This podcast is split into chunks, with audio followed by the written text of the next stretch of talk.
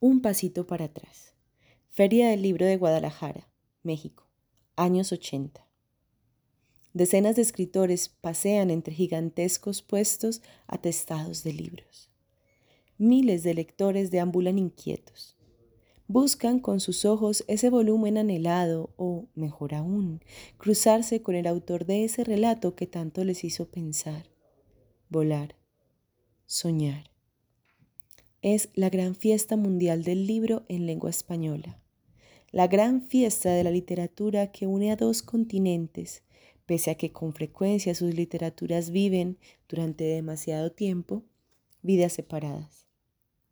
Pero hay más que escritores y lectores. Hay periodistas que retratan con palabras lo que se dice, lo que se piensa, lo que se debate en las conferencias, en las mesas redondas, en los cafés. Y por fin hay fotógrafos que retratan en imágenes lo que se ve. Algunos, los muy buenos, son capaces de retratar en una fotografía también lo que no se ve, lo que se quiere esconder, lo que parece que no está, pero que palpita secretamente entre los entresijos enigmáticos de las mentes, a veces demasiado atestadas de cosas, de los escritores. Y es que el buen fotógrafo profesional está para retratarlo todo, para recordarlo todo. Es el testigo perfecto, constante, eterno. Pero la fotografía perfecta, la que lo enseña todo, requiere de la complicidad entre fotógrafo y escritor. Y eso no es fácil. Requiere tiempo, paciencia, años. Maestro, por favor, póngase ahora allí. No, mejor en este otro punto. Allí la luz del sol no es buena, la cara no sale en sombra. Sí, mucho mejor así. La sesión de fotos se alarga, demasiado para el escritor, demasiado poco para el fotógrafo. Intereses encontrados. Ya termino, esto está ya casi. Pero una foto más, maestro. De un pasito para atrás, por favor. Sí, eso es, un pasito para atrás. Pero allí estaba el escalón, el principio de una escalera, el fin de todo, como aquel relato de, de Cortázar, pero en lugar de hacia arriba, hacia abajo. El escritor cayó, y con él parecieron caer sus cuentos, sus relatos, sus historias. Se derrumbó y se hizo daño. La sesión de fotos terminó. El fotógrafo estaba abrumado. Pidió disculpas una y mil veces. Pasaron los años.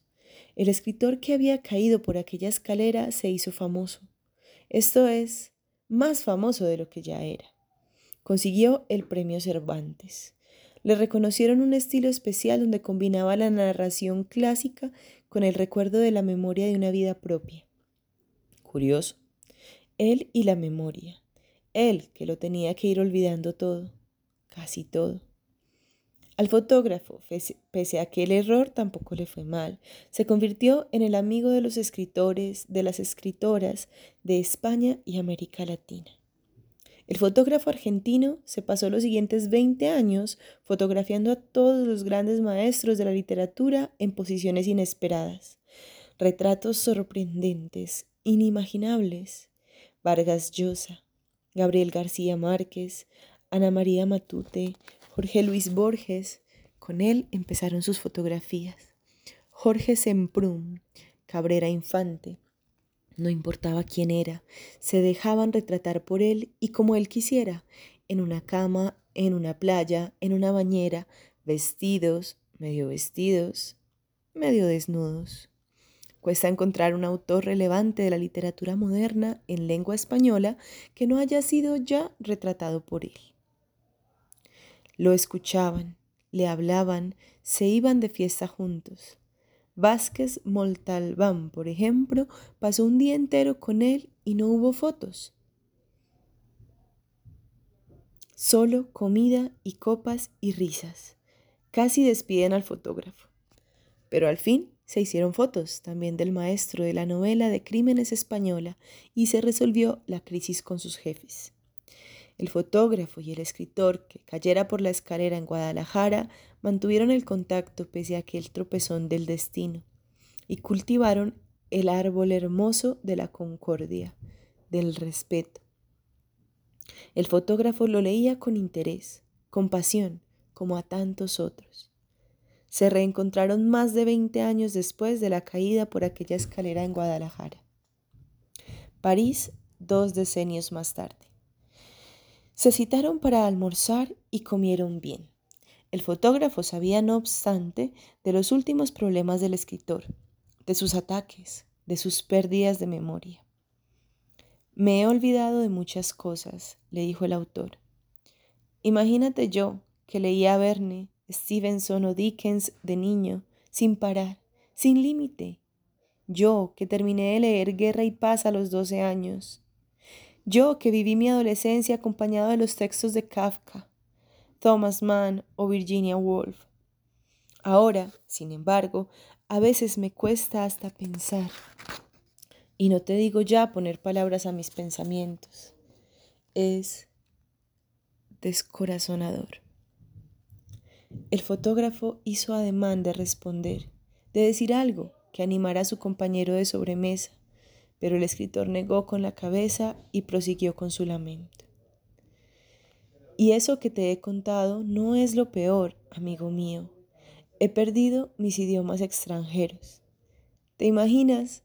He sido diplomático, he viajado por medio mundo, desde México hasta Europa, desde Europa hasta China, He traducido a Joseph Conrad, Lewis Carroll, Henry James, Jane Austen. Mis versiones de todos esos genios andan por ahí publicadas, repartidas por decenas de países de habla hispana. Ahora, en cambio, no recuerdo la lengua inglesa. Espero que esto no vaya a más. Se hizo un silencio espeso. Te quería pedir un favor dijo el escritor retomando la conversación interrumpida. Lo que quieras, respondió el fotógrafo. El escritor sonrió agradecido. Ya que estamos juntos, ¿por qué no me acompañas? Tengo una entrevista con un periodista ahora y temo tener lagunas, no recordarlo todo bien, confundirme. Tú me has leído, me conoces desde hace ¿cuánto? Veinte años, creo, o más, respondió el fotógrafo. Ves, Seguro que si vacilo o me equivoco, puedes corregirme. Por supuesto, cuenta conmigo.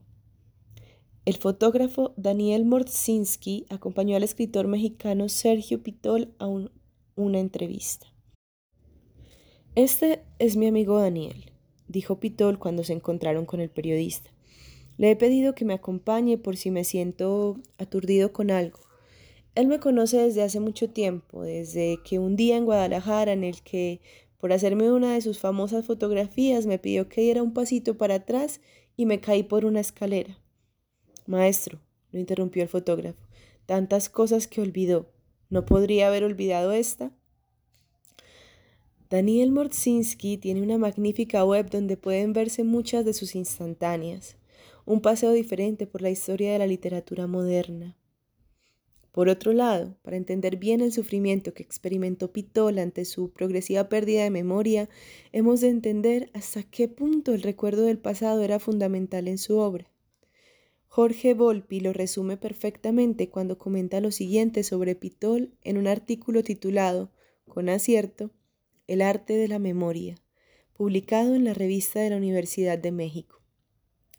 Sabemos perfectamente gracias a su segunda trilogía conformada por El arte de la fuga, El viaje y El mago de Viena, que Pitol es un memorialista exquisito, capaz de enhebrar autobiografía, ensayo y ficción en un solo flujo narrativo.